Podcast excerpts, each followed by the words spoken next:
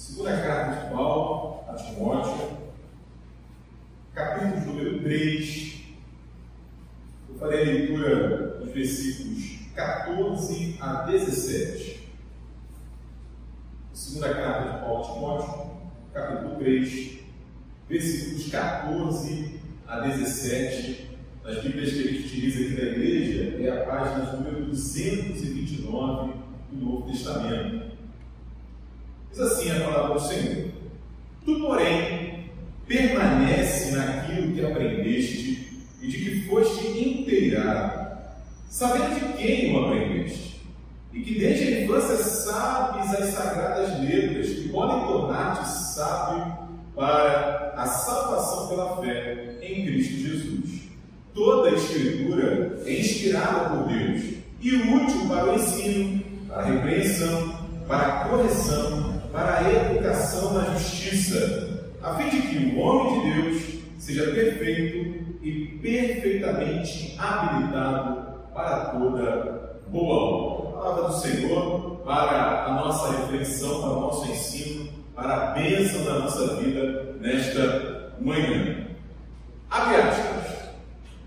A menos que eu seja convencido pelas Escrituras e pela razão pura e já que não aceito a autoridade do Papa e dos concílios, pois eles se contradizem mutuamente, minha consciência é cativa da palavra de Deus.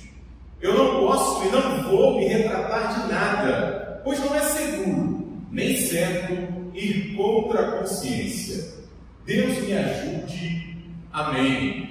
É uma oração muito propícia nesse final. Porque estas, meu irmão, minha irmã, foram palavras do Martinho Lutero. Né? Então, monge agostiniano, proferidas exatamente no dia 18 de abril de 1521, diante do imperador do Sacro Império Romano, Germânico, é, Germânico Carlos V, dos seus príncipes, dos representantes da igreja que estavam ali em nome do próprio Papa Leão X, naquela que ficou conhecida como a dieta Worms, né? não aquela dieta que eu e vocês estamos acostumados, né? uns mais, outros menos acostumados, mas uma assembleia, uma espécie de concílio, né? um momento para se deliberar e aquilo que se decidisse ali reverberaria por todo o império. O que estava em jogo? As ideias, os escritos, os textos, os livros do monge Martinho Lutero, especialmente aquilo que cerca de 3, 4 anos antes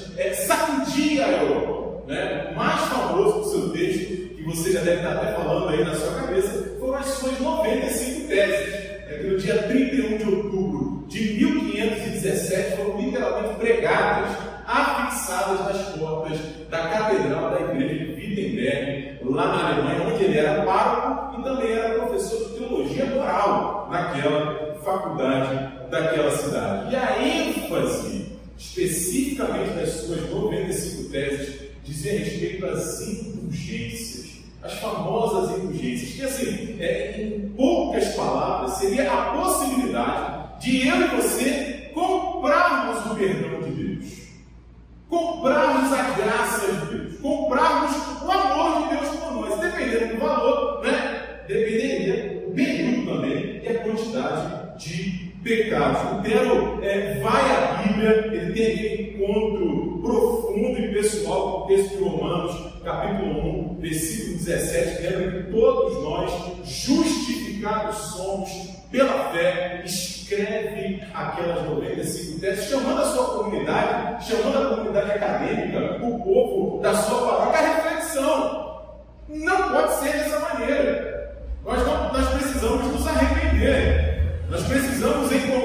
Deus, em Cristo, na Sua graça, lugar de arrependimento e recomeço. É exatamente por isso que no próximo sábado, no dia 31 de outubro, toda a comunidade cristã, protestante, católica, o mundo inteiro se lembra desse movimento que mudou não apenas a religião, mudou a cultura, mudou a sociedade, mudou a economia, mudou as artes mudou a forma como a gente passou a compreender o mundo, não apenas na Europa, mas a partir das missões que saíram da Europa, o mundo inteiro conhecido.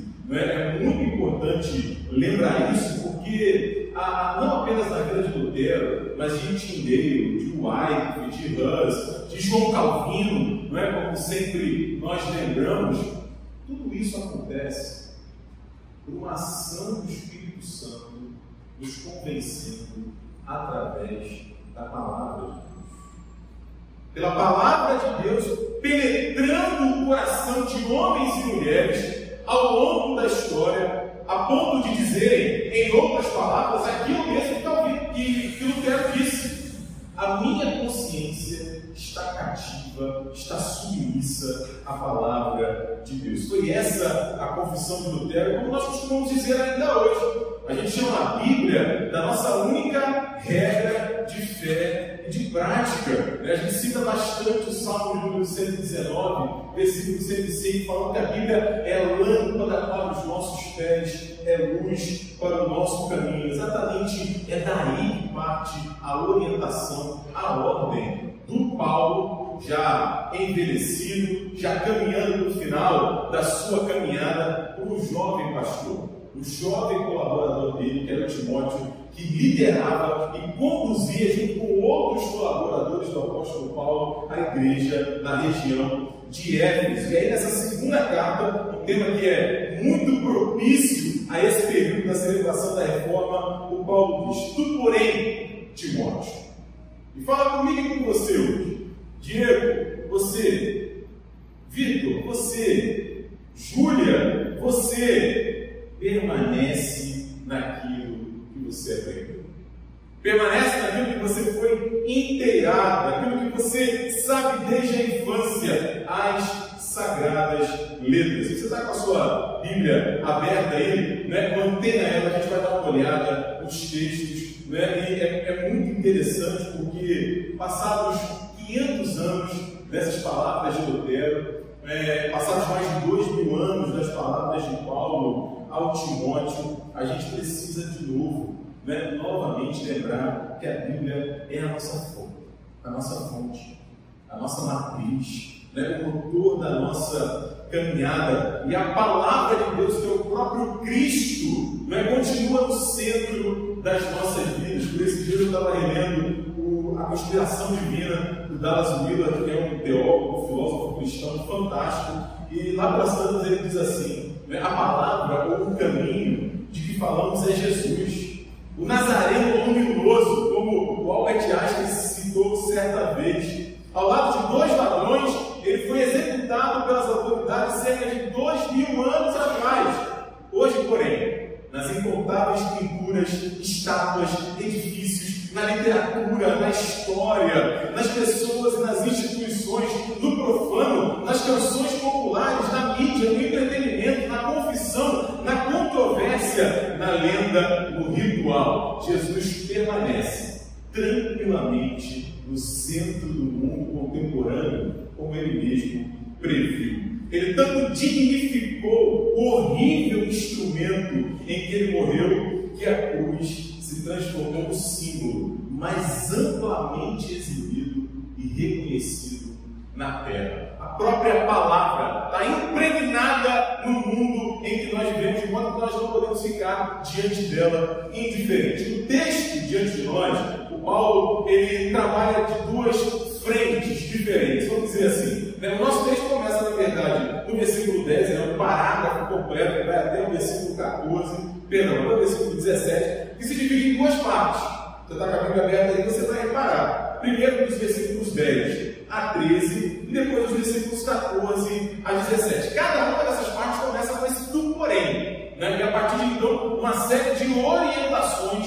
ao Timóteo e, claro, à igreja que ele pastoreava então. E aí fica muito claro, se a gente voltar nos versículos anteriores, os versículos 1 a 9, a diferença que o Paulo faz entre os falsos ensinos, os falsos mestres, a falsa palavra de Deus anunciada é, naquele tempo, infelizmente hoje também, né, para o ensino correto. Aquilo que Paulo, aquilo que Timóteo deveria permanecer nos versículos 10 a 17. Aqueles que desprezaram a palavra de Deus diz o apóstolo Paulo, lá na primeira carta, no capítulo 1, versículo 9, eles naufragaram na fé.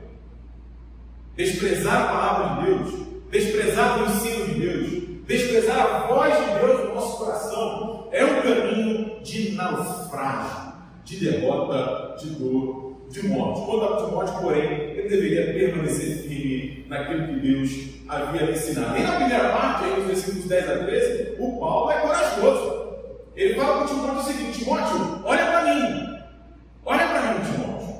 Olha para o meu procedimento, olha para o meu propósito, olha para a minha fé, olha para a longanimidade que eu tenho, para o amor que eu demonstro, para a perseverança com que eu insisto no propósito para o qual eu fui chamado, inclusive, Timóteo. Observa as perseguições que eu sofri.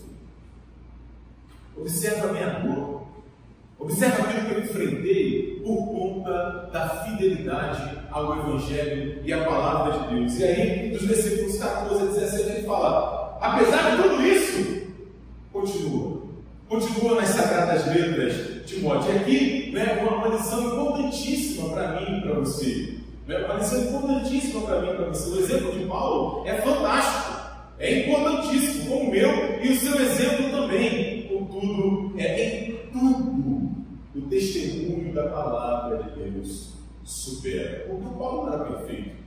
Timóteo não era perfeito. Lutero, Calvino, eu e você não somos perfeitos, mas o testemunho da palavra é eterno, é infalível, por isso nele a gente deve perseverar. O nosso texto, porém, está aí nos versículos 14 a 17, e é sobre ele que nós vamos refletir um pouco mais detidamente. Então vamos olhar versículo por versículo e aí recolher do Senhor algumas lições. Então, o texto começa com uma, uma ordem direta do apóstolo Paulo. Tu, porém, né, Timóteo, permanece naquilo que você aprendeu e de que foste inteirado. Muito interessante o apóstolo Paulo dá essas duas qualidades aqui daquilo que Timóteo deveria observar. O Timóteo não apenas aprendeu, né, mas ele foi inteirado. A ideia do termo aqui é firmemente persuadido de. É aquilo que eu e você fomos convencidos que se tornou raiz na minha vida e na sua vida e que faz diferença na nossa caminhada. Estava lendo e estudando aqui para o nosso encontro e eu me lembrei quantas vezes na escola, quantas vezes na sala de aula, eu virei para o professor e perguntei assim: o que eu vou fazer com isso na minha vida?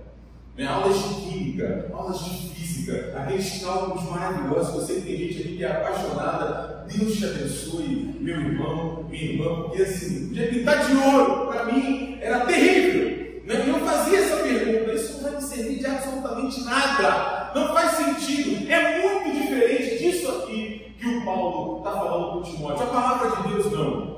A gente aprende a palavra de Deus e à medida que nós somos inteirados dela, que o nosso coração é cheio dela, que a nossa vida passa a transpirar essa palavra e essa vontade, nós somos convencidos, como Jesus nos diz, do pecado, da justiça e do juízo.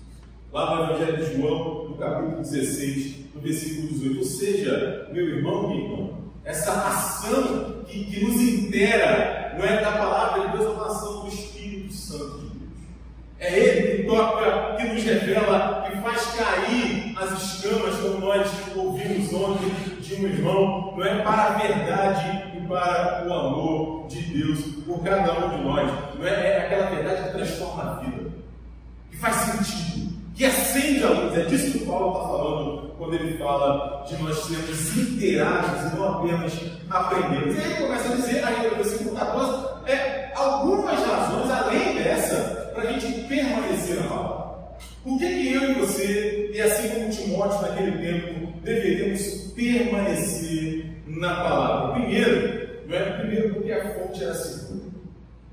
A primeira razão que o Paulo dá para Timóteo é porque a fonte era segura. Se você voltar aí no capítulo é, 1, versículo 5, você vai ver que o Timóteo recebe a, a sua primeira instrução, primeiro da sua mãe e da sua avó. Né? A sua mãe Eunice e a sua avó Lloyd, elas instruem o jovem Timóteo, e a gente vai ver os Atos dos Apóstolos que tinha uma, uma, uma crise religiosa ali, Uma crise religiosa familiar, porque o pai do Timóteo não era judeu. O pai de Timóteo era grego, não é? mas ali teve uma, uma, uma santa é, encontro, né? um, um, santo acerto familiar, e o pai de Timóteo permitiu, não é? apoiou, não impediu que a mãe de Timóteo e a avó de Timóteo guiassem ele às sagradas letras, não apenas elas duas, mas aí no versículo 10, desse mesmo capítulo 3, o capítulo 1, versículo 13, o capítulo 2, versículo 2, que o próprio Paulo, o próprio Paulo foi uma ferramenta é, divina para que Timóteo fosse moldado e conhecesse a palavra de Deus. Então, em primeiro lugar, a fonte era segura.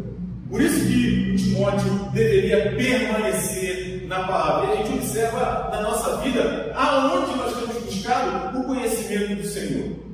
Aonde nós temos buscado conhecer a Sua palavra, saber quem Ele é, ou seja, qual é a fonte, isso sem dúvida fará toda a diferença. E a segunda razão, ainda aqui no versículo 14, é porque ele conhecia isso desde a infância. Não, não Diego, mas você já falou isso, né? Porque ele aprendeu com a avó e tal. Não, mas não é só isso que o Paulo está falando aqui. O que o Paulo está dizendo é que a palavra foi provada na vida do Timóteo pelo teste do tempo pelo teste do tempo. Porque, ah, eu falava agora há pouco, né, é, se você, ou melhor dizendo, né, aquele que decide mentir, meu irmão e irmã, precisa ter uma mente prodigiosa. Precisa ter uma mente prodigiosa. Porque se tiver que contar de novo a mentira e não lembrar o que contou na primeira vez, vai cair em contradição. Por isso que por exemplo, que a mentira tem o quê? Perna curta. Não vai muito longe, não vai muito longe. A verdade é a verdade quando eu e você temos 5, 6, 7 anos de idade, é a verdade quando eu e você temos 20, 30, 40, 80 anos de idade. A verdade é sempre a verdade. E ela se mostrou, a palavra de Deus se mostrou verdade na vida do Timóteo. Timóteo, não é como diz lá o texto de Provérbios, capítulo 22, versículo 6, o autor de Provérbios diz assim para a gente: ensina a criança no caminho que deve andar, porque até quando for velho, não vai se desviar dele. Timóteo então, é um case de sucesso, vamos dizer assim. Né? Deu certo esse negócio de ensinar a criança a palavra de Deus e o caminho do Senhor, não é? E até quando for velho, não se desviará dele. No próprio Antigo Testamento, a gente vê Deus é, delegando essa tarefa nos pais irresponsáveis para os seus filhos. Diz lá o texto do Deuteronômio, capítulo 6, versículos 4 a 7, ó, ouve Israel, ouve Israel, o Senhor, o nosso Deus, é o único Senhor. Você deve amá-lo de todo o seu coração, de toda a sua alma, de toda a sua força. E isso que eu estou você, eu te ordeno. Primeiro, está no teu coração. Primeiro, guarda com você. Aquela coisa de ir para o avião e primeiro colocar o oxigênio para você. E se você não puder estar bem, como é que você vai socorrer e ajudar outras pessoas? Guarda no teu coração depois, versículo 7, Deuteronômio 6, você vai inculcá-las no teu filho. É, é, é gravar, é imprimir no espírito de alguém. E delas você vai falar, assentado em casa, andando pelo caminho, ao deitar-te, ao levantar-te, as próprias festas judaicas, como a Páscoa, por exemplo, era uma maneira de gravar no coração das famílias aquele ensino a respeito do Senhor. Isso acontece com o próprio Senhor Jesus. Né? A gente está acostumado muitas vezes a olhar é Jesus Cristo como o Cristo cósmico, aquele que venceu a morte e ressuscitou. E aí o Lucas ó, crescia Jesus em sabedoria, estatura e graça diante de Deus e dos homens. Né? Não é possível imaginar o bebê Jesus né, entre um intervalo de mamada e outro, dando uma ordem para uma estrela. Né? Ele cresce em sabedoria, graça e estatura diante de Deus e dos homens. Uma terceira razão tem a ver diretamente com o resultado. É muito interessante isso, é muito interessante isso, Diego, ser inteirado, ver a transformação desde a infância, como é que isso traz fruto para a nossa vida, mas não, tem mais coisa aí não. Não tem mais coisa aí não. Paulo responde, tem. Tem qual é o resultado? Ele diz aí no versículo 15, o resultado de permanecer é adquirir um tipo de sabedoria diferente. Um tipo de sabedoria diferente. Sabedoria que o Paulo chama de sabedoria para a salvação pela fé em Cristo Jesus. Que isso, Diego? Está querendo dizer então que existem outros tipos de sabedoria? Sim. Sim, e não precisava, nem o Paulo está fazendo uma leitura do mundo que ele vivia e do nosso mundo também. Né? Não estou entendendo, Diego, não entendendo? 1 Coríntios, capítulo 1, versículos 26 a 29. Né? Paulo nos ajuda a explicar. Ele diz assim: primeiro ele chama a nossa atenção, 1 Coríntios 1, 26, se você quiser acompanhar. Né? Irmãos, reparem, pois, na vossa vocação. Reparem em como vocês foram chamados. O que aconteceu a partir daquele momento que a palavra de Deus fez sentido para vocês. Primeiro, é, não foram chamados muitos sábios segundo a carne. Veja o contraste direto de uma sabedoria para a salvação né, para uma sabedoria segundo a carne. Que tipo de sabedoria é essa? Ele mesmo explica. Né? Nem muitos poderosos, nem muitos de nobre nascimento. Pelo contrário, Deus escolheu as coisas loucas deste mundo. Né? É, é muito interessante ver o Natanael falando com os discípulos: é, pode vir alguma coisa boa de Nazaré? O que pode vir de Nazaré? Ver o, aqueles que vão levar ofertas para Jesus irem direto para o palácio. Porque o filho do rei só pode nascer no palácio. Não, não, ele nasce numa manjedoura. Deus escolhe as coisas loucas do mundo para envergonhar os sábios. Escolhe as coisas fracas do mundo para envergonhar os fortes. E Deus escolheu as coisas humildes do mundo e as desprezadas e aquelas que não são para reduzir a nada as que são, a fim de que ninguém se glorie na presença de Deus. Diego está no testamento ainda que Deus tem problema com o rico, não é isso? É, Deus tem problema com famoso, com gente que tem doutorado, com gente erudita, inteligente, famosa. Deus não gosta de gente assim. É claro que não. O texto não está falando isso. É, o que o texto está falando é que, lamentavelmente, muitos destes né, de nobre nascimento, sábios, poderosos, costumam exatamente confiar mais nestes recursos do que confiar em Deus.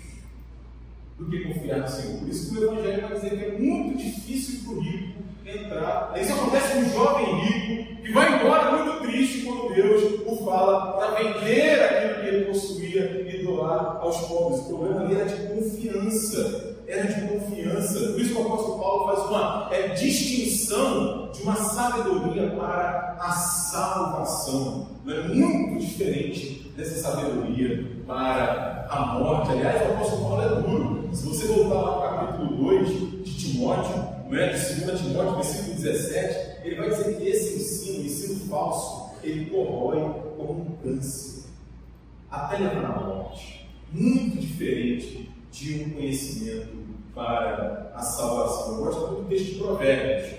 Né? Provérbios começa falando exatamente assim: para que estou escrevendo Provérbios? Diz o seu autor. Para aprender a sabedoria, para aprender o ensino, para entender as palavras de inteligência, para obter o ensino do bom proceder, a justiça, o juízo, a equidade, para dar aos simples prudência e aos jovens conhecimento e bom siso né? Eu confesso que não fazia ideia do que significava essa expressão. Né? Embora eu seja o seu significado, né? prudência, cautela, zelo, juízo, né? mas por que conciso? Porque os sisos normalmente nascem no início da idade adulta. Né? Então, para que você tenha um bom siso, você tenha um bom início de vida adulta. Essa uh, também é cultura, o pessoal dele, né? tem dicionário para isso. Né? Eu sou fluente em Google, viu? Eu sou fluente no Google, como diria o doutor Estranho. Né? Então, por mais a, a, que a palavra de Deus a gente perceba esse cuidado, esse zelo conosco, o apóstolo Paulo de pode sabia disso, ele dá algumas razões para ele fazer isso nesses versículos 14 e 15. Primeiro, Timóteo, a fonte é segura. A fonte é segura, Timóteo. Segundo, ela se provou verdade, né, real, frutífera ao longo do tempo. Né? Em terceiro lugar, ela te dá sabedoria para salvação. Uma sabedoria que vai fazer a diferença não apenas para hoje, não apenas aqui, mas para a eternidade. Por quê? E a gente chega no versículo 16, Porque ela é inspirada por Deus. Porque ela é inspirada por Deus. Infelizmente, conforme o tempo vai passando, cada vez mais gente vai se relacionando com a Bíblia meramente como uma literatura, meramente como um grande texto da humanidade, mas não. Né? O Paulo está falando aqui é do Antigo Testamento que era a escritura sagrada naquele momento para o povo de Deus. O Novo Testamento está sendo construído, inclusive aqui nessa segunda carta para o Timóteo. É muito legal ver que a mesma é, é, qualidade que o Paulo dá ao Antigo Testamento, o Pedro, na segunda carta dele, capítulo 1, versículo 21, dá para o Novo. Pedro fala assim: Nunca jamais qualquer profecia foi dada por vontade humana, entretanto, homens santos falaram da parte de Deus, movidos pelo Espírito Santo. O que isso quer dizer, meu irmão, minha irmã? De uma forma extraordinária, miraculosa. Né? Deus comunicou de si como eu falei agora dando o sopro da vida, a sua palavra, que chega a mim e que chega a você, tanto no Antigo quanto no Novo Testamento. Né? Deus moveu homens ao longo da história, inspirou para que eu e você hoje estivéssemos aqui. Para que eu e você hoje tivéssemos norte, tivéssemos direção para a nossa vida. É isso mesmo que o Paulo fala. Né? Veja aí na continuação do texto, ele diz: porque é assim a escritura é útil. A escritura é benéfica. Ela é proveitosa. Quem dela se aproxima, quem dela faz uso, quem busca é viver a sua realidade pautada por ela, por essa palavra, retira bom proveito. Ela é útil para quê? Primeiro para o ensino. Né? Primeiro para o ensino. Ah, seminário é uma coisa interessante, né? uma experiência assim, singular. É, eu ouvi de um professor uma vez exatamente isso: alguns alunos em crise, alguns alunos em dificuldade, que é muito comum também acontecer no seminário. E aí o professor disse assim: Vocês achavam o que, gente? Vocês achavam que apareceria aqui o anjo Gabriel e diria, é, irmãos, verdade no dia? Não! A Bíblia está diante de nós. A palavra de Deus está diante de nós para aprendermos sobre Ele. Então, aonde é a fonte que buscamos a autoridade para orientar e guiar a nossa vida? A Escritura que ajudou o apóstolo Paulo, por exemplo, a distinguir a, a, a, da verdade. Foi a partir da Escritura que o Martinho Lutero conseguiu é, ir e enfrentar a sua igreja sua igreja. Nós não estamos pautados pela verdade da palavra, diz o apóstolo Paulo. Lembrava no estudo bíblico na sexta-feira, sempre que a gente recebe alguém aqui que é batizado, que faz a profissão de fé, uma das perguntas que nós fazemos é o seguinte: olha, você é, se manter fiel às autoridades desta igreja é, enquanto o quê? Enquanto for conveniente Enquanto elas falarem muito bem, enquanto. Não! Enquanto elas forem fiéis à palavra de Deus, ela é útil para o nosso ensino, não apenas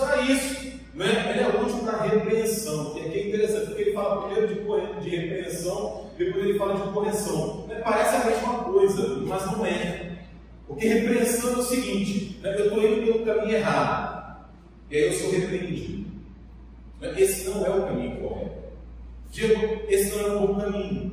Né? Desvie, saia daí, desiste, desista disso, pare, não continue, não insista, isso está errado. A Bíblia faz isso comigo e com você. Né? Há uma expressão muito interessante para falar sobre a palavra de Deus, que quando a gente se propõe a ler o texto, na verdade, não somos nós que lemos a Bíblia, né? é ela quem nos lê mostrando que nós eventualmente podemos estar num caminho equivocado. Por isso nos repreende. Não é? Só que não adianta nada dizer que eu estou no caminho errado se eu apontar o quê?